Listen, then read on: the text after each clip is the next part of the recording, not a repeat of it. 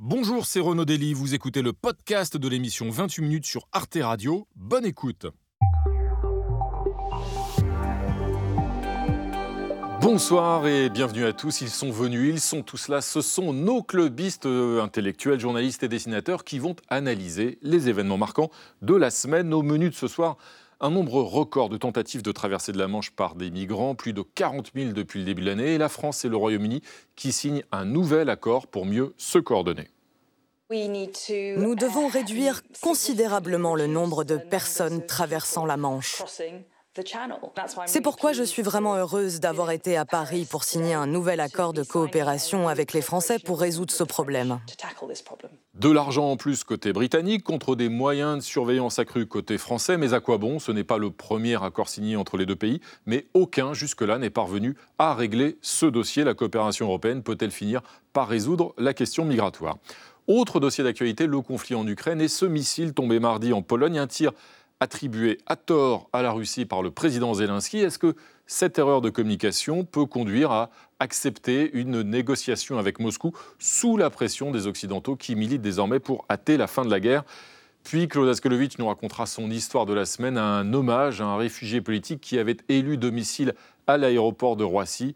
Et nous recevrons notre invité de la semaine, un homme qui a mis en scène de nombreuses tournées de Johnny Hallyday, réalisé plusieurs de ses clips, Bernard Schmitt a accompagné la star pendant de longues années avec deux de ses complices. Il nous emmène dans les coulisses du show pour nous dévoiler le Johnny intime. C'est dans le club de 28 minutes et c'est tout de suite.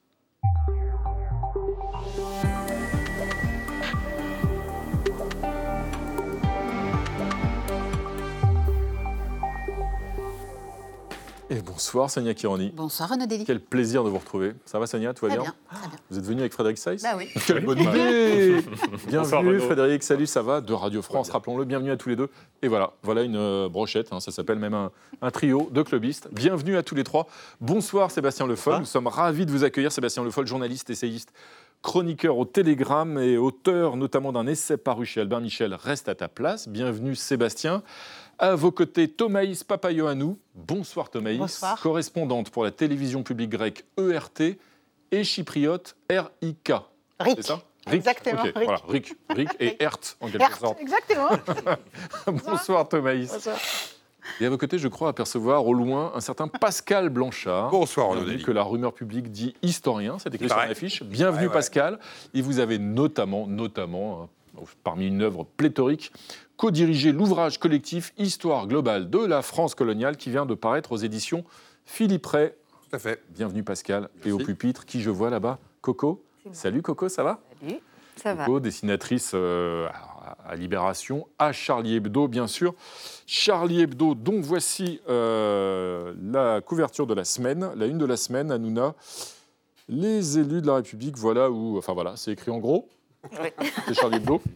Euh, on reconnaît bien. Euh, et à propos de Charlie Hebdo, bien sûr, il faut signaler l'apparition de cet album de Cabu aux éditions Charlie Hebdo, Les Échappés, Cabu abat toutes les guerres. Voilà, un album et un message ô combien euh, indémodable, indépassable. Bienvenue Coco, vous êtes prête, vous avez vos crayons? Oui. On peut y aller? Oui, Eh ben, on va attaquer euh, avec vous, Frédéric, évidemment, avec la première actualité de la semaine. Cette première actualité, Frédéric, c'est donc la guerre en Ukraine et ce missile tombé en Pologne qui a bien failli déclencher cette semaine une nouvelle escalade. Oui, le président euh, ukrainien a d'ailleurs fini par admettre hier qu'il ne savait pas exactement ce qui s'était passé après que ce missile s'est écrasé mardi soir en Pologne, tuant deux personnes tout près de la frontière euh, avec l'Ukraine. Volodymyr Zelensky avait d'abord euh, affirmé qu'il s'agissait d'un missile russe avant d'être démenti par l'OTAN, par la Pologne, par les États-Unis, qui voient, eux, un probable tir accidentel ukrainien. Depuis le début de la guerre, c'est la première dissonance de cette importance entre l'Ukraine et ses alliés, même si sur le terrain, les Russes perdent euh, des kilomètres carrés et ont dû abandonner la ville de Kherson. Pascal Blanchard, le président ukrainien, sort affaibli de cette semaine. Oui. Il sera affaibli parce qu'il avait pour l'instant euh, réussi à trouver une ligne à chaque fois où il était une voix qui n'était pas contestée, il était dans la bonne analyse du moment, il savait jouer autant la médiatisation que l'action militaire et qu'à être le symbole de son pays. Et là, il s'est emballé un petit peu vite. Il aurait dû, dû prendre la prudence parce que c'est pas un petit événement. C'est un événement qui aurait pu, justement, dans l'analyse, et c'est peut-être ce qu'il voulait, et c'est ce qu'on lui reproche, entraîner l'OTAN dans un conflit. Parce que la Pologne fait partie de l'OTAN et son territoire étant attaqué, ça impliquait une riposte de tous les membres de l'OTAN. hein. Donc il a joué pas simplement d'une erreur médiatique, il a joué aussi d'une erreur stratégique en ayant potentiellement pu pousser l'OTAN à une réaction qui aurait été négative. Alors qu'il n'avait pas d'informations. Et on le voit bien, puisqu'il vient de le reconnaître, il ne sait pas. Et on ne le sait pas encore, et on commence à se douter qu'a priori, ce serait un contre-missile qui aurait terminé en Pologne. Donc il a fait une erreur dessus qu'on peut lui reprocher et qui peut faire basculer le conflit en lui demandant d'accélérer un tout petit peu, oui en ce moment, une situation ou une solution. De là à dire que dans ce genre de moment, ce genre de petits incidents, rappelons-nous la guerre froide, à chaque fois, c'est dans ces petits moments-là qu'on voit le rapport de force qui fonctionne, parce que c'est incandescent et la moindre petite étincelle peut faire que dans cette région-là, justement, ça devient extrêmement violent. Thomas Papayoannou, une, une faute de communication, une faute politique et puis une faute volontaire ou involontaire d'après vous? Euh, Moi, je ne pense pas que Zelensky a raison ou tort. Hein. Je ne pense pas qu'il soit affaibli ou pas. Je crois que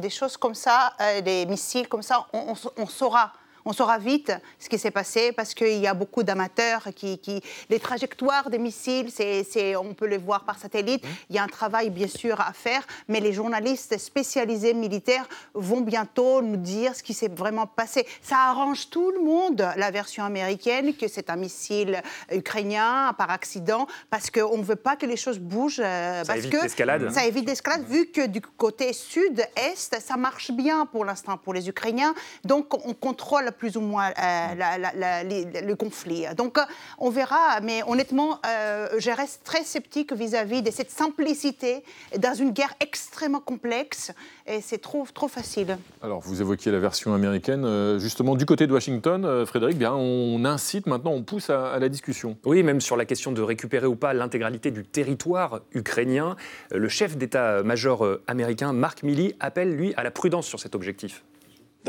La probabilité d'une victoire militaire ukrainienne expulsant les Russes de toute l'Ukraine, en incluant y compris la Crimée, la probabilité que cela se passe de sitôt n'est pas très élevée militairement.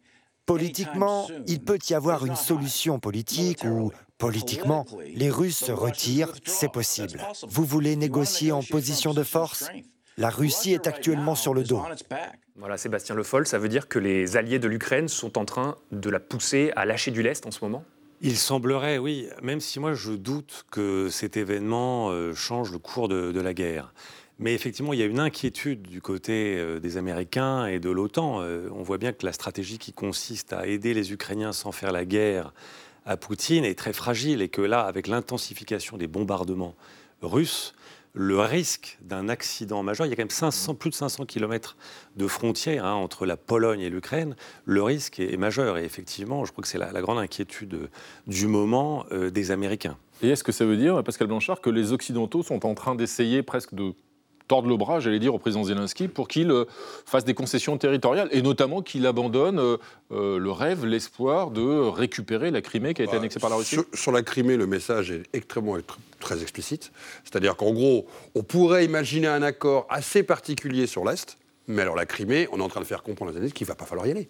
Et qu'on ne va pas partir pour 10-15 ans de guerre sur une Crimée dont on sait qu'elle est en train de devenir la base arrière défensive des Russes, où on vient d'apprendre qu'il y avait des fortifications qui s'installaient dessus.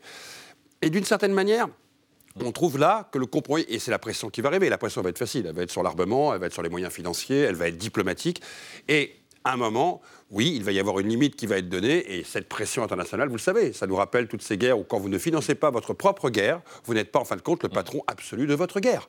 Et c'est ce que les Américains sont en train de faire comprendre, car c'est quand même les Américains, quoi qu'on en dise, qui financent ce conflit. Alors sur ce missile tombé en Pologne, il y a donc des enquêtes toujours en cours, il y a donc des versions qui ont été démenties, il y a la version américaine, et puis il y a la version de Coco, n'est-ce pas Coco? Oui, qui a tiré ce missile en Pologne? Écoutez, si ça arrange tout le monde, il y a Kim Jong-un qui... Ah voilà, qu'est-ce qu'il est serviable Coco, merci. Vous avez un deuxième dessin. Oui, un deuxième.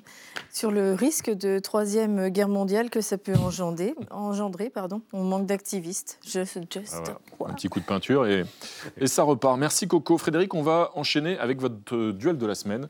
Ce duel, c'est un duel euh, cathodique de très très haut niveau. Hein. Et à ma gauche, Renaud, Louis Boyard, 22 ans, député La France Insoumise du Val-de-Marne. À ma droite, Cyril Hanouna, 48 ans, producteur et animateur de l'émission Touche pas à mon poste sur la chaîne C8. Deux plaintes en justice, une enquête ouverte par le gendarme de l'audiovisuel, l'ARCOM, et surtout des millions de vues sur les réseaux sociaux. L'altercation télévisée entre les deux hommes la semaine dernière continue encore aujourd'hui par euh, tribunaux et médias interposés. Alors que s'est-il passé? Louis Boyard est invité sur le plateau de Cyril Hanouna pour euh, un débat sur le bateau humanitaire Ocean Viking. Faut-il ou pas accueillir les migrants migrants qui sont à son bord? Voilà pour le thème de l'émission. Mais très vite, Louis Boyard décide de soulever une autre question. Pourquoi ce phénomène de migration? Et le député commence à mettre en cause les milliardaires qui, dit-il, appauvrissent le continent africain. Et voici qu'il lâche un nom, Vincent Bolloré, et une accusation, la déforestation au Cameroun. Le jeune député n'a pas le temps de finir sa phrase qu'il est immédiatement coupé par Cyril Hanouna, puis insulté, abruti, tocard, ferme ta gueule, etc. Signalons que Vincent Bolloré qui comme ça, hein. est, le, non, est le premier actionnaire du groupe Vivendi qui détient la chaîne C8. Bref, c'est comme si un blasphème venait d'être prononcé, qu'il fallait faire taire d'urgence l'hérétique. Pourtant, régulièrement, Cyril Hanouna explique qu'on peut tout dire dans son émission. Il a d'ailleurs reçu euh, des personnes anti-vaccins, des complotistes, des délinquants cagoulés sur son plateau. Tout dire, oui, visiblement, sauf critiquer euh, Vincent Bolloré. Je ne mords pas la main qui me nourrit, dit d'ailleurs Cyril Hanouna de manière assez franche, dans un aveu qui signifie aussi que le débat s'arrête là où commencent les intérêts du patron. Signalons aussi que les contradictions de la France insoumise existent. Le parti de Louis euh, Boyard, ses représentants viennent régulièrement participer à ces politiques spectacles sur la chaîne de Vincent Bolloré, certains même rémunérés, comme euh, Raquel Garrido, cadre de la France insoumise et chroniqueuse sur la chaîne du milliardaire breton, tout comme Louis Boyard d'ailleurs l'avait été avant de devenir parlementaire. Dans une vidéo publiée hier, Jean-Luc Mélenchon, lui, se refuse d'ailleurs à tout boycott des émissions de Vincent Bolloré. Vous êtes des organisateurs de spectacles et on se faufile dans vos spectacles pour y porter notre parole, exactement comme nous le faisons à la sortie d'un métro, dans la rue, sur une caisse à savon, avec un porte-voix, à la porte d'une usine. Nous allons partout où on peut porter notre parole. Voilà, et ici on voit le choc de deux légitimités revendiquées, celle des audiences contre celle euh, du vote, bien sûr. Cyril Hanouna n'hésite d'ailleurs pas à dire à Louis Boyard qu'il est élu grâce à sa chaîne. Euh, Sébastien Le Foll, participer à ce type d'émission quand on est responsable politique, euh, finalement c'est faire vivre le débat public partout ou bien c'est l'affaiblir dans une démocratie qui est déjà fragile? Alors moi, on, réduit cette affaire à un problème Hanouna. Moi je pense que ce n'est pas la question. C'est-à-dire que ce qui m'a gêné, j'ai vu cette émission. Et ce qui m'a gêné, c'est que j'avais l'impression, non pas de regarder une émission de télévision, mais de voir une séance à l'Assemblée nationale. Parce que finalement, Lou Boyard a raison de poser en victime, c'est une posture euh, voilà, justifiée. Mais euh, les insoumis à l'Assemblée se comportent comme Hanouna se comporte dans son émission. Moi, c'est ça qui me, aussi me, gêne. Et donc, je pense que cette affaire est plus, euh, Hanouna est plus le symptôme d'une déliquescence du débat euh, public où on ne sait plus euh, se parler, discuter. Une forme de twitterisation un peu plus oui, totalement. cette violence-là. Où, l'expression euh, est réduite maintenant à, l'expression d'une, humeur, d'une colère, d'un état d'âme et on, s'insulte. Donc moi je vois plus un symptôme qu'un, réel problème en soi. Et Pascal Blanchard, pour en revenir aux politiques, on sait que quand ils vont dans ce type d'émission, c'est parce qu'ils pensent et pas forcément à tort d'ailleurs, que les téléspectateurs, les téléspectateurs pardon, sont là, il y a un public, mais est-ce que ça renforce leur message politique d'aller se produire dans ce type d'émission, ou est-ce qu'à l'inverse, ça peut le dégrader, le délégitimer un peu plus euh, aux yeux des électeurs? Non, ils se disent qu'ils vont toucher des téléspectateurs, futurs électeurs qui ne touchent pas habituellement. Donc ils font un calcul à trois bandes, donc c'est encore plus compliqué. Ils espèrent aller toucher des gens qu'ils ne voient plus. En gros, le porte-à-porte ne le faisant plus, euh, cet électorat qui ne viendrait plus voter. Donc ils se disent que là, il y a une niche potentielle, un électorat populaire. Un électorat qui ne croit plus en la politique, mais est-ce qu'il y croit, est-ce qu'il y croit davantage après ce type de séquence? Je ne pense pas, je ne pense pas que ce soit efficace. Mais, en tout cas, ce que dit Mélenchon, c'est qu'il faut être partout de la caisse à savon, ce qui nous a tous fait rire en l'entendant, à euh, ce type d'émissions et aux émissions du matin comme aux émissions du soir. Leur logique, c'est de dire il faut être partout pour exister partout. Et c'est ça que fabrique ce type de médias, c'est ça que fabrique Hanouna avec son public à lui. Et on se pose plus la question d'un moment, est-ce que ça dessert pas en fin de compte le politique d'y aller? Ils n'ont même pas le temps de se poser la question comme d'être sur les réseaux sociaux ou non. Ils se posent plus la question si c'est pertinent ou non. Certains refusent d'y aller tout de même, faut le Mais on est en train de le découvrir. Mmh. Et, et, de mmh. plus en plus, mmh. sur ce genre d'émissions comme sur les réseaux sociaux, certains vont peut-être à un moment se poser la question si c'est pas en fin de compte négatif et contre-productif, y compris électoralement parlant.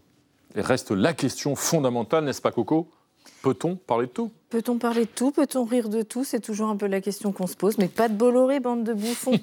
Sacrilège Merci. les deux sont des miroirs parce que les, deux, Boyard et Hanouna, euh, revendiquent la même chose. Je ah parle pour le peuple, au nom du peuple si je vous écoute bien, match nul en quelque sorte. ah, pour moi, match nul. Voilà, c'est le cas de le dire. On va maintenant enchaîner avec la presse internationale. C'est l'heure de la presse internationale. C'était hier à la une du quotidien allemand Der Tagesspiegel. Ce titre Why Autrement dit, Varum. Euh, Donald Trump annonce sa candidature à la présidentielle américaine de 2024. L'ancien président républicain sort pourtant affaibli hein, de la séquence des élections de mi-terme où ses candidats n'ont guère brillé. Alors, pourquoi se lancer dans une troisième campagne présidentielle? Est-ce un pari perdu d'avance ou au contraire, Thomas Papayuanou, a-t-on tendance à enterrer un peu trop vite un personnage toujours capable de rebondir? Moi, je suis d'accord avec le deuxième. La deuxième affirmation, c'est plutôt. Et il revient à la case départ, comme c'était avant 2016. Il était le loser absolu. Qu'est-ce qu'il faisait là-bas? Il va être enterré vivant euh, sur la scène, etc. Et il revient à la même chose. Personne n'est allé le voir à des grandes têtes euh, de, de, parti républicain à Mar-a-Lago, là où il a annoncé sa candidature mhm. en Floride.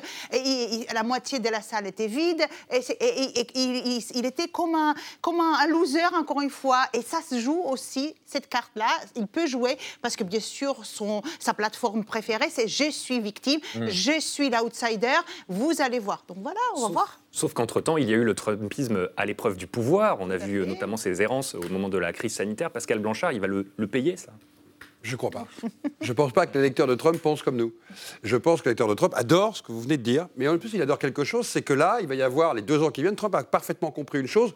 D'abord, on dit qu'il a perdu. Il n'a ni perdu ni gagné. Attention, c'est, euh, il n'a pas totalement perdu non plus. Vous parlez des élections, ah, il y a des élections il aura rêvé d'avoir là le grand succès et là, il serait parti que, sur. Que tout le monde annonçait d'ailleurs. Les voilà. sondeurs, les commentateurs. Exactement. Et lui-même, lui-même, même après la clôture du scrutin d'ailleurs. Il, était persuadé qu'il aurait le tremplin pour sa campagne.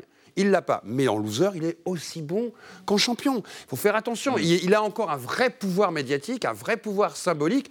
Et puis l'Amérique est fracturée. Il va jouer sur cette fracture. Il a deux ans pour le faire. Ça veut, dire qu'il peut jouer la pitié. Le paysage a totalement changé. Euh, il y a probablement encore 50, 60 millions d'Américains qui, qui adhèrent à son discours mais euh, le paysage, notamment républicain, a changé. Il y a aujourd'hui, euh, il y a des plans B, il y a des alternatives. Il, y a, il, y a, Ron DeSantis, le gouverneur de Floride, qui, qui pose aujourd'hui en héros euh, euh, de l'anti-wokisme, défenseur du, bon sens contre un monde qui serait devenu fou. Et euh, lui, effectivement, il incarne aujourd'hui toutes ces telles nouvelles conservatrices américaines qui a rompu d'ailleurs avec mm. la, matrice des républicains qui était l'hostilité à l'État. Mm. Donc le paysage a changé, les candidats de Trump ont quand même mordu la poussière pour l'essentiel. Donc oui, il a encore une chance. Mm. Et puis Biden mm. n'est pas un si mauvais président, mm. probablement. Ouais, mais un deuxième mandat de Biden Non, mais il ne faut, il faut pas enterrer Biden, on se limite à, ses, à ses boulettes. Mais et puis, et puis Trump on l'a vu aux élections. Voilà, et puis Trump est encore dans la ressource, n'est-ce pas, n'est-ce pas, Coco hein? Exactement. Trump candidat en 2024, j'ai encore tant à offrir. Eh oui, ce serait dommage. Merci Coco. Sonia, c'est à vous. C'est l'heure de votre point com, euh, votre point com de la semaine. Et ce soir, on va parler sport. Vous allez voir, ça va vous intéresser, Pascal Blanchard, parce que c'est une drôle de mascotte qui nous rappelle quelque chose. Un symbole de liberté, Renaud Dely. Euh, c'est ainsi que le comité d'organisation euh, de Paris 2024 a justifié cette semaine en dévoilant donc euh, ses mascottes. Un choix pour le moins original, puisqu'on est plutôt habitué à des petits animaux ou des petits personnages. Et eh bien cette fois-ci, le comité olympique a sorti de son chapeau des bonnets phrygiens. Les friges, donc, ça sera leur petit nom, la frige olympique et la frige paralympique. L'occasion de faire découvrir au monde le symbole de notre République, hérité des idéaux révolutionnaires, sauf que pour beaucoup sur les réseaux sociaux, eh bien, euh, euh, ils y ont vu un autre symbole, celui du plaisir féminin. Et eh oui.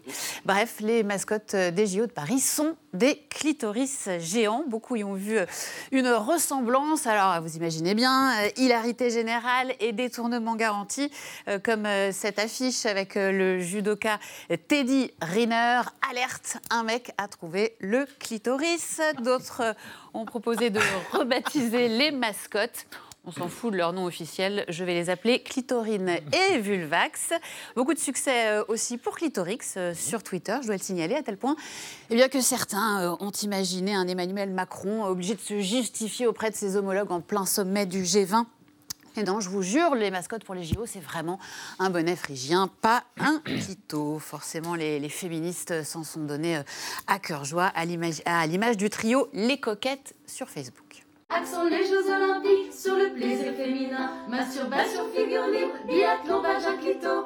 Marathon de l'orgasme, lancer de vibro. Un, deux, trois, c'est parti pour le plaisir maximum. Les trois qui jouissent en premier, elles montent sur le podium. Eh oui, voilà, vive le sport. Et l'hilarité. Euh... Français, pour les étrangers, c'est vraiment. L'hilarité a gagné nos voisins. Euh, Thomas, évidemment. Le musée du vagin, et oui, ça existe, c'est à Londres. Euh, il a repris les visuels des mascottes donc pour en faire un nouveau guide sur l'anatomie euh, féminine. Quant aux présentateurs de la télévision belge, vous allez voir, ils s'en sont toujours pas remis.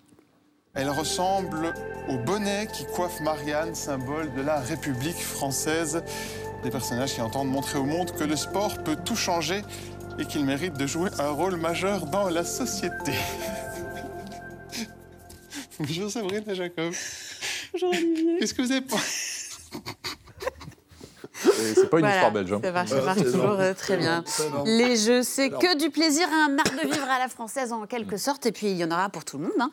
Après tout, officiel, la mascotte des mondiaux de pétanque de 2029 sera une prostate. Et eh oui, pourquoi pas. Bref, euh, Twitter a bien rigolé et on a constaté quand même aussi au passage euh, eh bien, que les temps avaient changé. C'est bien la première fois que des mecs reconnaissent un clito et rien que pour ça, je valide ces mascottes. Euh, on progresse donc, oui, mais pas dans tous les domaines, hein, puisqu'on a appris dans le même temps que la production de ces 2 millions de mascottes mises en vente depuis le début de la semaine aura majoritairement lieu en Chine. Pascal Blanchard, qu'avez-vous retenu de cette euh, affaire Les progrès dans la connaissance de l'anatomie euh, féminine ou bien euh, notre impossibilité de, produire nos mascottes sur notre propre territoire En étant très honnête, généralement, les mascottes nous font rire, mais là, je pense que 2024, on va atteindre un sommet, parce que, et c'est pas fini. Je pense qu'on va continuer, surtout que vous savez qu'entre-temps, on découvre qu'on les fait en Chine, mais aussi c'était une mascotte qui déjà servait pour le RPR dans les années 80. Voilà, sans rapport aucun. Sans fin. Voilà. on, a, on a tout mis dedans. Je crois que la France l'a fait très très fort.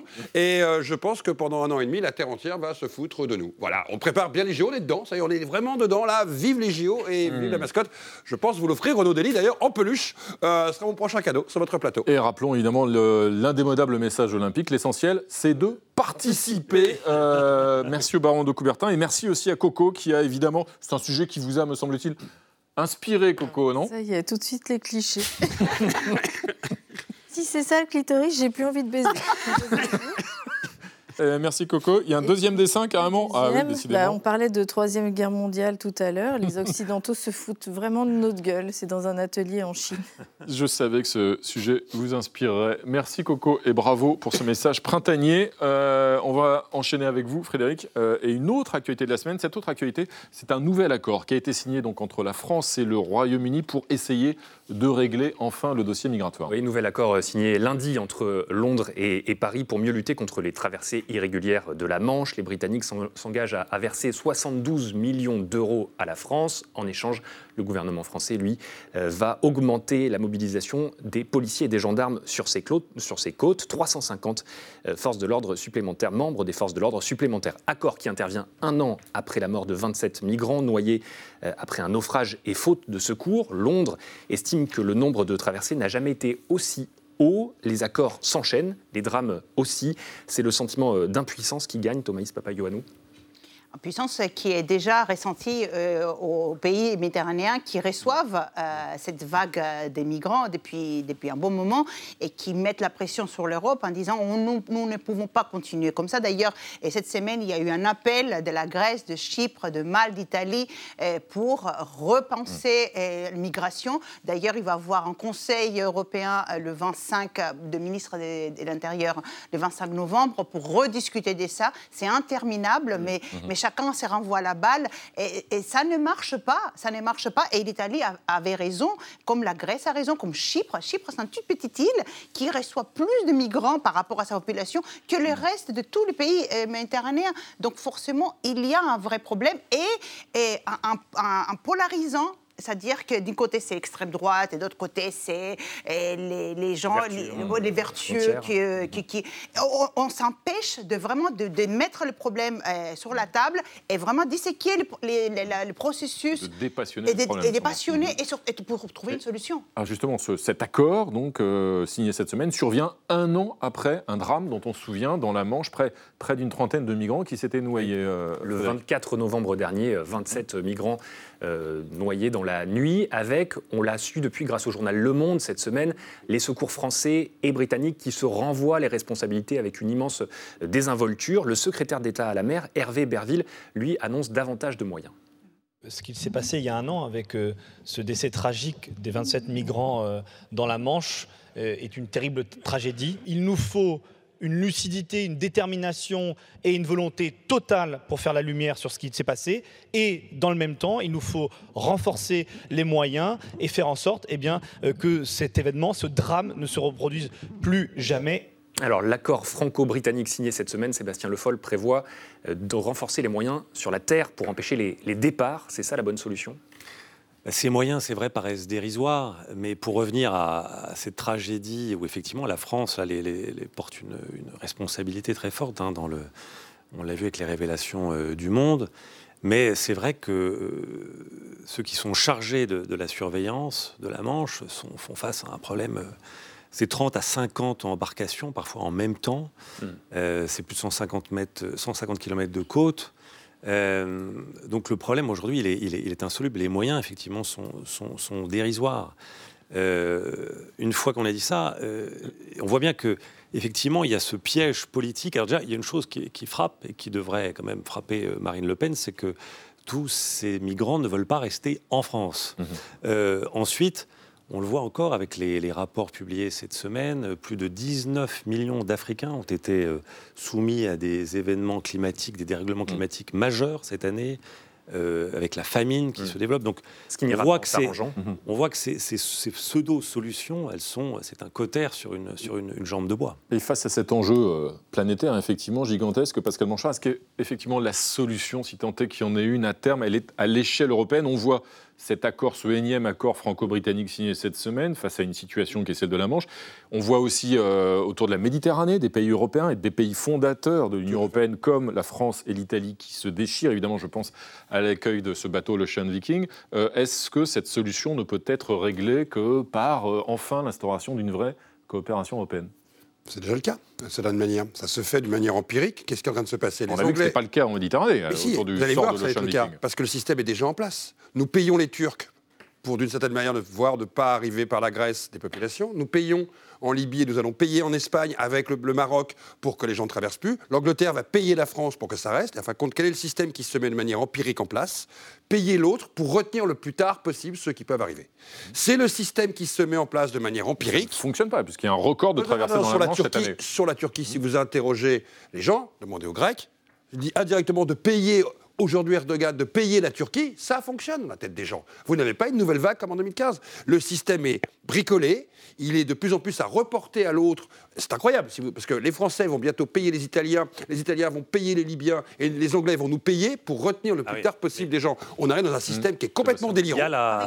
il y a aussi... absolument pas. Hein. Non, mais je veux que ça marchait bien. Et il y a une autre... on paye, on, est bien d'accord, on paye on donne à la Turquie plusieurs milliards. Ça fonctionne pas. Ça fonctionne pas. Mais on paye, vous êtes d'accord, on paye. Mais il y a une autre voie. On paye, mais, mais le problème n'est pas juste que de payer, c'est qu'on utilise ces gens-là comme des objets euh, pour faire de la géopolitique mm. locale. Et la Grèce et la Turquie, ils envoient, c'est comme si ce sont des balles, et, ils prennent les migrants et allez, c'est à toi. Non, non, c'est à moi. Et on les tabasse, on, les, on, les, laisse Et il y a la voie britannique. Le, mot de la fin? C'est Boris Johnson qui a décidé d'externaliser ça avec la le Rwanda. Probablement la, la, la Cour européenne des, droits de l'homme s'y oppose. Mais... Hmm. Et le Rwanda, c'est le Rwanda qui l'a proposé. Attention, le Rwanda a proposé de pouvoir récupérer ces migrants. Cal Blanchard, votre temps de parole est écoulé. Euh, il y a maintenant la solution préconisée par Coco.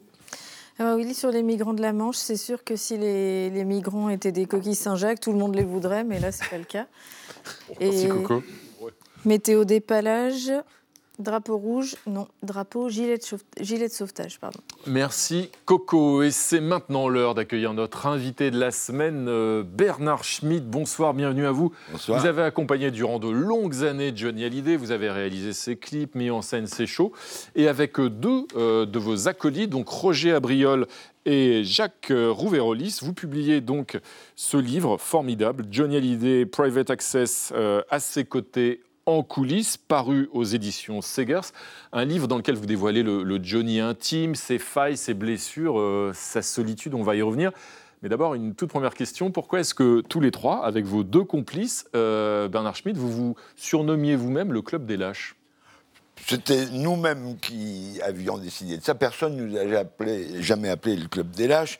Mais disons, comme on était très souvent d'accord avec lui, Et puis que quand Avec lui, avec Johnny. Avec Johnny, pardon. Et, et que quand il y avait un peu menace de conflit, euh, on avait tendance un peu à tous avoir des trucs hyper importants à faire, euh, ce qui fait que la crise se résolvait à notre façon plus peinard. euh, voilà. Alors, Bernard Schmitt, racontez-nous, votre toute première rencontre avec Jody Hallyday, elle se déroule en fait en deux temps. Il y a une première rencontre où il vous calcule pas, dites-vous, et puis ensuite il y a un- une deuxième rencontre, enfin, qui va être de fait votre premier rendez-vous, dans des circonstances bien particulières. L'accueil de Johnny est bien particulier. Oui, c'est-à-dire que euh, il m'a fait venir pour faire le clip Le chanteur abandonné. Hum. Euh, et puis il m'a dit mais euh, est-ce que tu veux qu'est-ce que tu veux savoir de plus? Et moi je lui dis bah, j'aimerais passer quelques jours seul sans caméra sans rien. Il me dit ok c'est une très bonne idée et il organise tout. J'avais une chambre, j'avais le restaurant, j'étais en voiture avec lui. Et puis le lendemain vers midi une heure quand il se réveille, il m'appelle dans ma chambre en me disant oh je vais prendre le petit déjeuner viens. Et j'y suis allé. Et là, il, était nu. Ah. Euh, mais je n'ai absolument pas réagi. Euh, C'est une façon de vous tester, vous pensez? C'était un test, évidemment. C'était pour voir si j'avais du rock'n'roll dans les veines. Et vous avez franchi ce test. Alors, le chanteur abandonné, abandonné, on est au milieu des années 80, on est en 85, si je ne me trompe pas. Vous avez donc réalisé le clip. On va voir un extrait, c'est c'est pas l'extrait du clip, c'est un extrait de, de Johnny chantant justement l'enregistrement de, de ce morceau. C'est un chanteur abandonné qui a vécu sans se retourner. Sûr que le blues est inventé. Pour lui cette nuit parce qu'il a su s'abandonner. Alors Bernard Schmitt, en quoi cette chanson, évidemment devenue mythique, le chanteur abandonné, reflète à vos yeux euh, toute une part du Johnny intime? Justement, c'est cette solitude qu'il exprime aussi à travers ce, ce texte? Oui, c'est-à-dire que nous, ce, ce livre, on l'a écrit parce qu'on a bossé avec lui. On a travaillé. euh, y a pas, on parle pas de ses femmes, on parle pas de son argent. On parle, on parle de ces moments très très intimes où un an avant les spectacles, on était seul avec lui. Quoi. Et effectivement, euh, ce qu'on pouvait constater, c'est que quand on avait travaillé si longtemps et tout ça, quand les concerts se terminaient, il y avait un grand vide. Parce que c'est tellement plein, les concerts qu'on faisait, que après, le vide était à la taille du- de la grandeur. Quoi. Un vide qu'il travaillait, qu'il rongeait justement. Sonia Voilà. Oui, on se souvient tous de la marionnette des, des Guignols et euh, parmi les clichés qui lui collaient à la peau, il y avait le fait qu'il n'était pas très intelligent. Est-ce que comment il le vivait ça? Ça, ça le vexait, mais disons qu'il en avait vécu beaucoup, euh, des choses comme ça. Euh, donc, euh, il s'en foutait un peu en même temps. Ce qui l'ennuyait, c'était pour ses filles. Il avait peur qu'à l'école, on lui dise ton père c'est à que coucou. Et, donc, voilà, mais ça, ça le rendait pas malade. quoi. Sébastien, on, on a tous en nous quelque chose de Johnny, mais Sébastien un peu plus que les autres. Je crois Sébastien Foll, un grand fan. Une question J'ai pour j'ai Bernard pleuré, moi, le jour de sa mort. Ouais. Mais Vous avez une surtout, question pour Bernard des souvenirs d'interviews. On parlait de l'intelligence. Moi, je- avec euh, Françoise Sagan, je trouve que c'est un des personnalités les plus intelligentes que j'ai rencontrées, les plus intimidantes en tout cas. Intimidantes, Euh, oui. Est-ce que vous avez été intimidé, vous, par Johnny? On est assez désarçonné face à lui parce que On était tellement proches qu'on ne pouvait plus être vraiment intimidé. Sauf que j'ai toujours constaté que quand il rentrait dans une pièce, la pièce n'était plus la même. Oui. C'est-à-dire que tout le monde Mm. avait une réaction, euh, un silence souvent. Euh, et ça, ça c'est ce, ce charisme-là, il est très rare. Euh, Et- Je pense que de par Dieu, un peu ça, par exemple. euh, Une question sur le Johnny euh, politique. C'est quelqu'un qui a fait monter euh, Jacques Chirac sur scène, mais qui allait aussi à la fête de l'UMA pour chanter. Il était politisé selon vous? Ah, il, il s'en foutait assez largement. Euh, la politisation était assez liée à la fiscalité, quand même. D'accord. Il fallait se mettre C'est un choix Heureusement, politique vous parlez pas argent avec lui, mais fiscalité, oui, mais pas Merci. argent. Merci Bernard Schmitt pour ce, pour ce témoignage. Et pour aller un peu plus loin, justement, et pour euh, bien découvrir un peu plus ces facettes du Johnny intime, il faut donc lire votre ouvrage euh, coécrit avec euh, vos deux complices, hein, Jacques Rouvé- Rouvérolis, Bernard Schmitt, les trois mousquetaires, je crois que vous appelez-il d'ailleurs. Oui. hein. vous étiez les trois mousquetaires de Johnny. Private Access à ses côtés en coulisses, aux éditions Segars. Et puis vous n'avez pas repartir les mains vides. Vous avez un petit gâteau, un petit cadeau, pardon, euh, de Coco, euh, voilà, qui nous révèle une nouvelle euh, histoire donc de Johnny. hein. Il y a eu Sylvie, il y a eu Laetitia et puis il y a eu Bernard. Eh ben voilà. pas mal. pas mal. Merci beaucoup Bernard Schmitt d'être venu partager avec nous ce, ce compagnonnage. C'est l'heure maintenant d'accueillir un, un autre artiste, vous allez voir, qui se veut lui aussi chanteur, mais heureusement seulement sous la douche. C'est notre ami Claude Askolovitch, n'est-ce pas? Bonsoir Claude, bienvenue. Bonsoir. Bienvenue à vous Claude. Et à votre histoire de la semaine. Et votre histoire de la semaine ce soir, Claude, elle nous emmène à l'aéroport. Oui, absolument, mes amis. Alors, pour commencer, j'aurais pu vous dire que l'homme dont nous parlons, qui est mort samedi dernier, était un clochard céleste, sauf qu'il n'aurait pas aimé, lui qui se faisait appeler Sir Alfred, et qui, SDF, dans un aéroport, exigeait de la boutique du coin un dentifrice fabriqué à Londres. Et puis, céleste non plus, ça ne marche pas, puisque son rêve s'arrêtait juste avant l'envol. On pourrait dire aussi, en détournant une histoire d'amour australienne, qu'un oiseau s'est caché pour mourir. Et là, même si Alfred était collé à notre terre par tant de lois, ça fonctionne, puisque Will s'est bien caché pour en finir, revenant cet automne à l'aéroport de Roissy, qui pendant 18 ans avait été le seul lieu sur cette planète où il appartenait. Il avait, ce vieil homme, des dollars plein ses poches, le reliquat d'une gloire qui ne lui servait à rien. Il a quitté un foyer à Paris pour retrouver un siège de salle d'attente. Le regard vide, il contemplait les baies vitrées et un jour, le souffle l'a quitté. Depuis, évidemment, c'est notre boulot à nous autres médias. On a résumé son histoire. Sir Alfred, l'homme qui avait inspiré Spielberg, donc le modèle de Tom Hanks, alias Victor Navorsky, héros de Terminal, citoyen d'Europe de l'Est, bloqué à JFK par les soubresauts du monde, qui en tire le meilleur, Only in America, et qui emballe l'hôtesse de l'air, Catherine Zeta-Jones. Sir Alfred, lui, à ma connaissance, n'a emballé personne, et à dire vrai, pour se mettre dans la panade, il avait bien aidé le dieu kafkaïen qui de nous rigole. Il était né en Iran, son vrai nom, Mehran Karimi Nasri. Sa mère l'avait renié à la mort de son père, lui disant que sa véritable maman était une Britannique avec laquelle papa avait fauté. Il était parti la chercher. Mais voilà, l'Iran lui avait retiré son passeport, car il était censé être un opposant politique. Il avait demandé l'asile en Allemagne de l'Est, en Allemagne de l'Ouest, en Italie, en Yougoslavie, en France, en vain. Finalement, la Belgique l'avait pris. Mais lui rêvait eh, de l'Angleterre. Alors il s'en était allé au Royaume-Uni et il s'était dit malin que s'il renonçait à son statut de réfugié, les Brits n'allaient pas l'expulser. Tu parles. Je vous saute quelques allers-retours entre Stand et Douvres. Finalement, les Britanniques l'expédient en France. Illégal, il fait de la tôle. En août 1988, il se pose à Roissy 1, espérant un vol qui jamais ne viendra. Il était illégal, mais inexpulsable. Il était méticuleux, propre, organisé. Il construisit sa vie, mais la raison l'avait fui.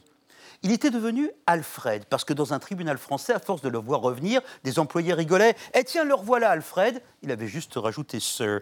Il était capable de se montrer raciste envers les Asiatiques et les Africains qui nettoyaient l'aéroport. Le médecin de Roissy qui l'empêchait de tomber malade, parfois l'emmenait le soir regarder la Tour Eiffel et puis il lui ramenait. Il devint célèbre, c'est le rôle des médias. Le cinéma le prit. D'abord un très joli film avec Philippe Noiret, avec Jean Rochefort, pardon, Jean Rochefort, que je préfère personnellement à la bluette de Spielberg. Mais Spielberg eut le mérite, lui, de lui donner des sous sur lesquels il vécut, ces sous, quand enfin en 2006, on le sortit de Roissy pour le poser chez Emmaüs. En réalité, pour lui faire quitter Roissy, on avait profité qu'il était tombé malade parce qu'il ne voulait pas sortir. Pourtant, il était plus illégal depuis 1999, mais il n'avait plus pas voulu signer ses papiers de réfugié, d'abord parce qu'ils étaient à son nom iranien dont il ne voulait plus, et puis surtout, il avait peur du dehors, nous avait expliqué son avocat, maître Christian Bourguet.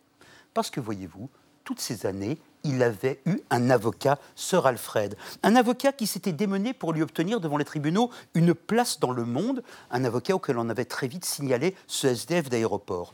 Bourguet, qui a une vie incroyable, était l'avocat du GISTI. Le GISTI, c'est une de ces associations qui soutiennent nos clochards, nos sans-papiers, nos sans-statut, qui tous n'ont pas la chance d'être des fous auxquels Hollywood va s'intéresser. Maître Bourguet est mort l'an dernier, 2021, le 6 septembre, et voyez-vous, c'est sa vie en vrai que j'aurais dû vous donner en exemple. Merci Claude pour ce bel hommage à Sir Alfred. Euh, et maintenant l'hommage de Coco, bien sûr. Eh oui, Sir Alfred, révélé dans le terminal et retrouvé committee, téléphone maman. Merci Coco. Alors, on va enchaîner, mes amis, avec vos photos de la semaine. Vous avez chacun choisi une photo qui illustre à vos yeux l'actualité de la semaine. On va commencer avec votre euh, photo, Sébastien Le Foll. Nous sommes à Munich. C'est une manifestation contre la répression, contre les exécutions en Iran. Oui, une semaine importante pour l'Iran où il y a une grève, un appel à la grève nationale, où euh, les commerçants du bazar de Téhéran ont baissé leurs rideaux.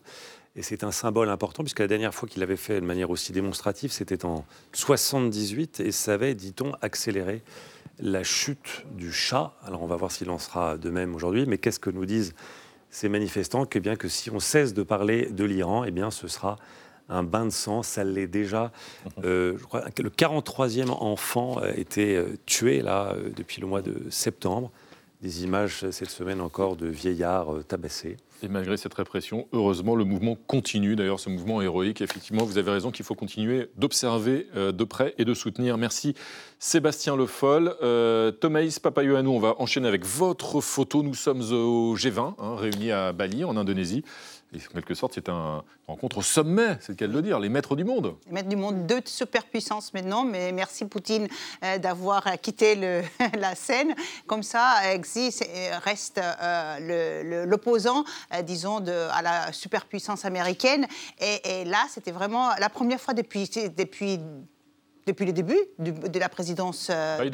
Depuis l'élection de Biden. la Oui, première- celle de Xi Jinping a commencé il y a un Exactement. peu plus longtemps. Et, et figurez-vous qu'ils sont presque au bord de la guerre entre les deux, Mm-hmm. et au moins euh, guerre économique. Mais il y a l'action passe maintenant au Pacifique, euh, au Pacifique. Mm-hmm. Et, et là, c'était l'éléphant dans la, dans, la, dans la salle, c'était toujours si, même pas, dans les réunions des Occidentaux, si était vraiment celui qui Mm. faisait les rois. D'ailleurs, Macron a plusieurs fois fait appel à, a fait appel à, à Si pour mais être le médiateur euh, dans, à la guerre, euh, dans la guerre de russo-ukrainienne. Donc voilà, Si devient la superpuissance. Merci Thomas. Et nous allons enchaîner et conclure avec votre photographie, Pascal Manchard. Avec vous, nous allons prendre le bus. Voilà, mais ce n'est pas tout à fait la RATP en l'occurrence. Il s'agit d'une euh, équipe de football à deux jours, plus que deux dodo avant les Blacks du Monde, c'est bien ça? Exactement. Et c'est une photo pour nous raconter une belle histoire que, en fin de compte, le Qatar, pendant cette Coupe du Monde, serait justement économe. Et que le CE2, vigilance. Et que l'écologie est une priorité. Et non, les joueurs ne sont pas venus en voiture de l'aéroport. Et non, les, gens ne- les joueurs ne se... Les joueurs, ici, euh, Benzema, l'équipe de France ne se promène pas au Qatar. Non. Tout est bien contrôlé, aucune énergie est dépensée, une image parfaite auquel personne ne croit d'ailleurs quand on sait qu'il faut faire atterrir 160 avions par jour, puisque la plupart des supporters ne vivent même pas au Qatar.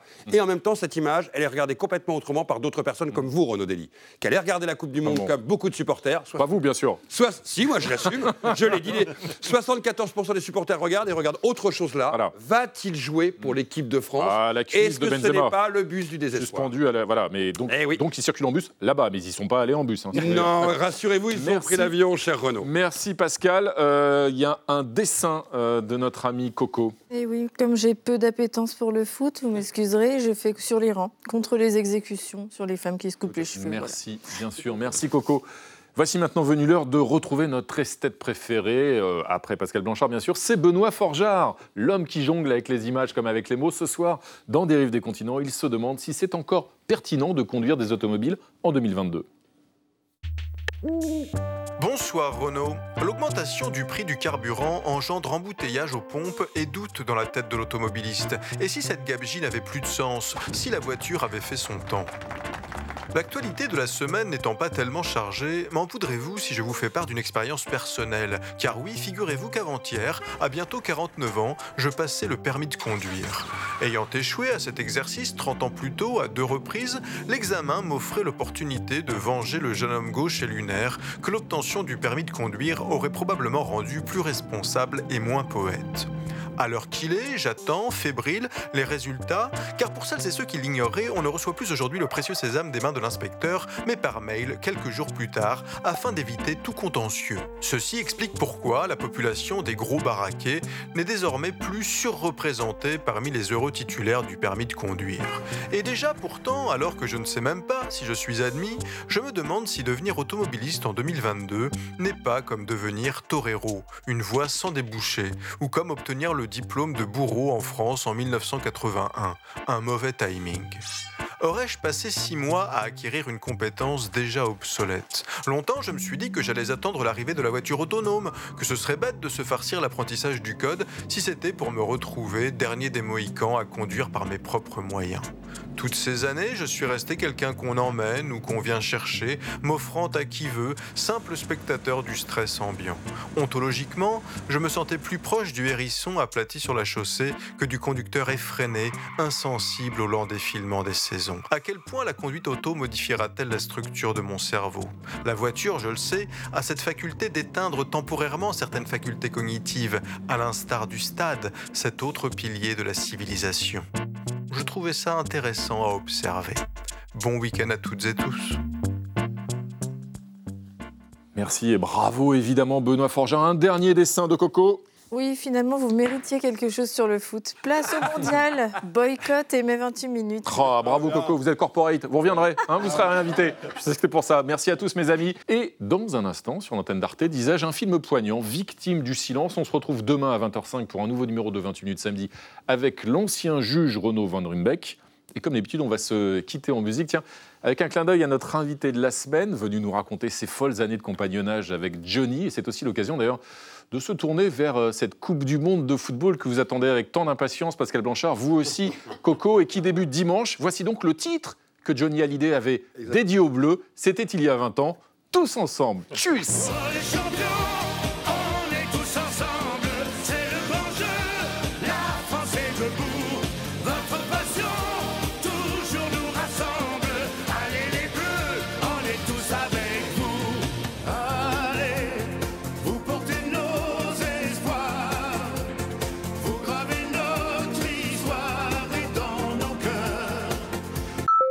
Retrouvez le podcast de 28 minutes sur toutes les plateformes de podcast et sur arteradio.com. Et pour soutenir l'émission, abonnez-vous, commentez, critiquez, mettez des étoiles et partagez le podcast avec vos proches.